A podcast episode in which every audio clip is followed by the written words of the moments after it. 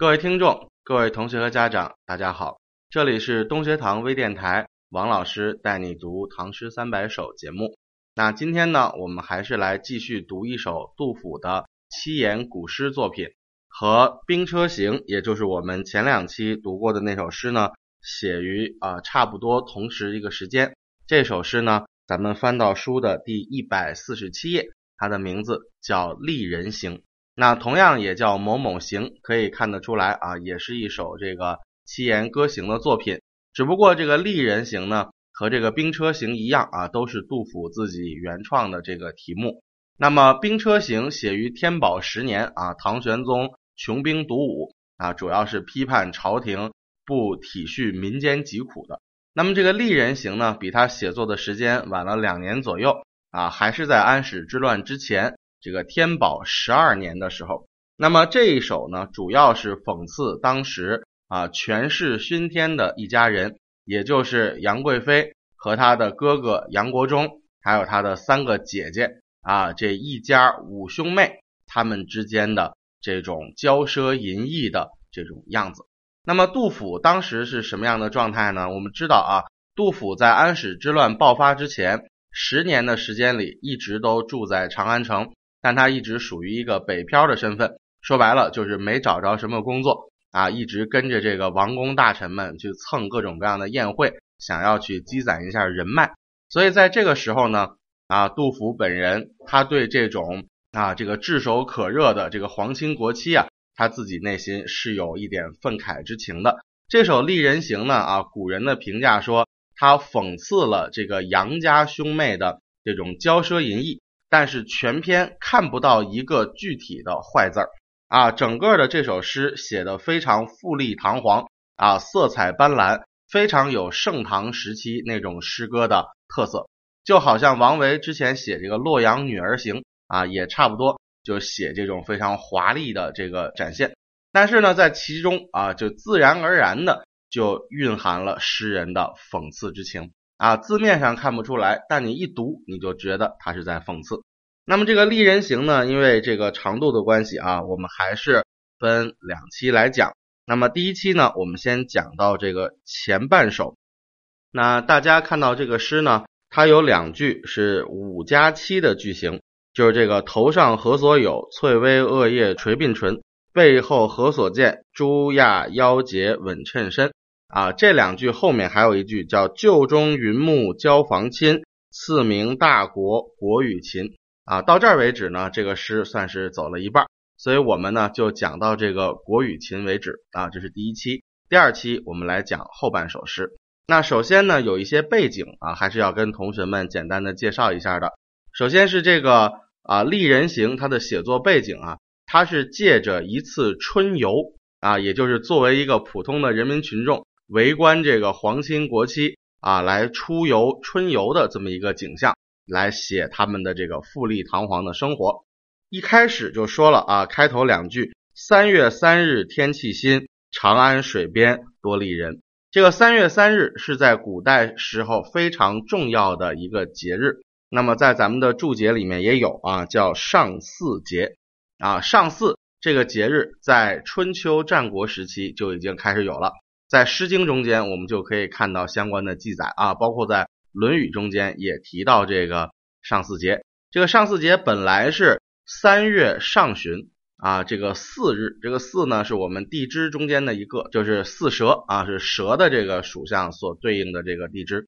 但是呢，这个后来在三国啊曹魏的时期就规定了这个节日不再早三月上旬的巳日了，因为每年时间不固定，我们把它固定下来。就统一是在三月初三，叫上巳节。那么这个上巳节要干嘛呢？注解里写的不是很清楚啊。说这个古时人们到水边浮除不祥啊，那个字念浮，左边是个士补旁，右边是朋友的友加一点啊，叫浮除不祥。这个浮是用斋戒沐浴的形式啊来除灾求福啊，说白了就驱邪的这么一个古代遗留下来的这么一种祭祀啊。后来呢？这个就发展成了三月初三上巳节的一个很有意思的一个活动，叫修戏。这个修戏呢，将来咱们长大了学这个王羲之的《兰亭集序》，你就知道了。这个修戏干嘛呢？去跑到一条大河边儿，大家去洗个澡啊，沐个浴，然后在旁边乘乘凉，郊游踏青，这就算是完成了这个浮厨不祥啊，就休息了。所以呢，在这个过程中啊，也留下了很多相关的文学作品，比如我们之前说的《兰亭集序》。那一次休息是在会稽山阴兰亭这个地方进行的，然后还有这一首《丽人行》，它中间的这个休息呢是在长安，长安的东南角啊，就是我们这个诗句里所说的长安水边，指的是曲江。这个曲江在长安城东南，当然在现在的这个西安啊，还要再往南一点啊，因为古代长安城的范围要比现在的西安城还大一点。就在今天的西安呢，修了一个仿古建筑群，叫大唐芙蓉园啊，那一块就是曲江的遗址。在天宝年间啊，盛唐时节，曲江依然是达官贵人，甚至是京城的这个平民百姓啊春游的圣地，是一个风景旅游区，而且还建了好多好多的行宫啊，包括这个皇亲国戚的别墅啊，这样的一些啊高档游览区。所以现在大唐芙蓉园那个景点呢，就好像有点要这个复原当时那个曲江游览的那个性质一样。所以这两句就给我们点出了一个诗歌的背景，就是这些皇亲国戚们趁着休息这一天，我们也要跟随节日的习俗，到河边上去郊个游、踏个青啊。于是呢，就到了曲江边。于是杜甫作为一个平民百姓啊，可能在陪着别人也在曲江玩，于是就围观了这一场景。啊，那么他说长安水边多丽人啊，意思是不止他们一家啊，各种各样的达官贵人都出来了啊，这种世家女子啊，这精心打扮出来来秀自己的时装了。这些人他统称为叫丽人啊，就有点像那个洛阳女儿那种泛指的意思。那么后面呢，先写这些曲江边上的美女们都是一些什么样的打扮啊？主要在描写她们的外貌特征。咱们来看一下，叫太浓意远疏且真，肌理细腻骨肉匀。这个太浓下面有注解，就是梳妆浓艳啊，化着非常浓的妆。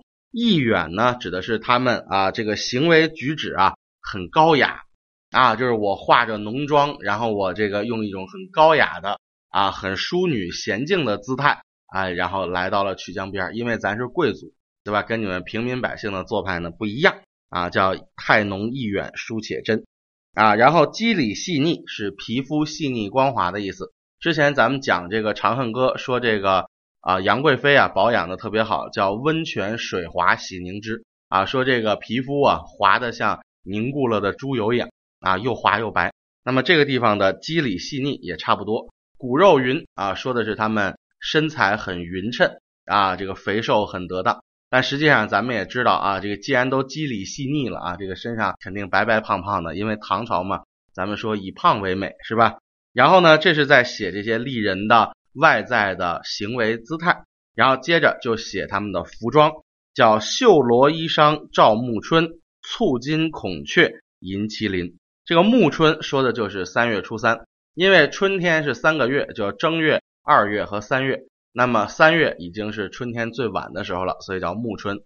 然后说他们这个衣服啊，上面绫罗绸缎啊，绣满了各种的花纹。绣着什么花纹呢？叫簇金孔雀银麒麟。这个簇是一种古代刺绣的一种技巧啊，就是用金线绣着孔雀，用银线绣着麒麟啊。你看这个衣服上用的这个线都很名贵。然后接着再写他们身上的装饰，叫头上何所有？翠微额叶垂鬓唇，翠微指的是翠绿的颜色，额叶呢是头上的一种首饰啊，垂鬓唇就是从头发边儿啊两鬓边上就垂了下来，就是脑袋上插满了各种首饰。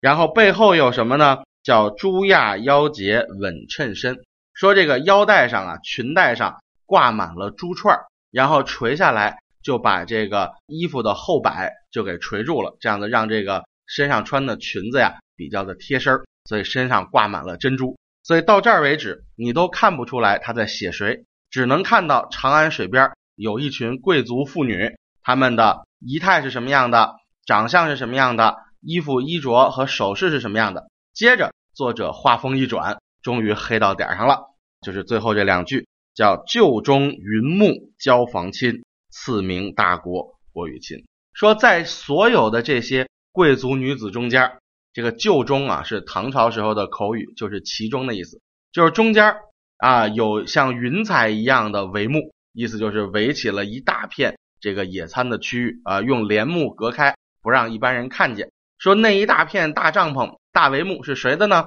是交房亲。这个交房在我们的后面有注解哈，说这个汉朝的皇后的宫殿啊，用胶泥来涂墙，所以称为交房。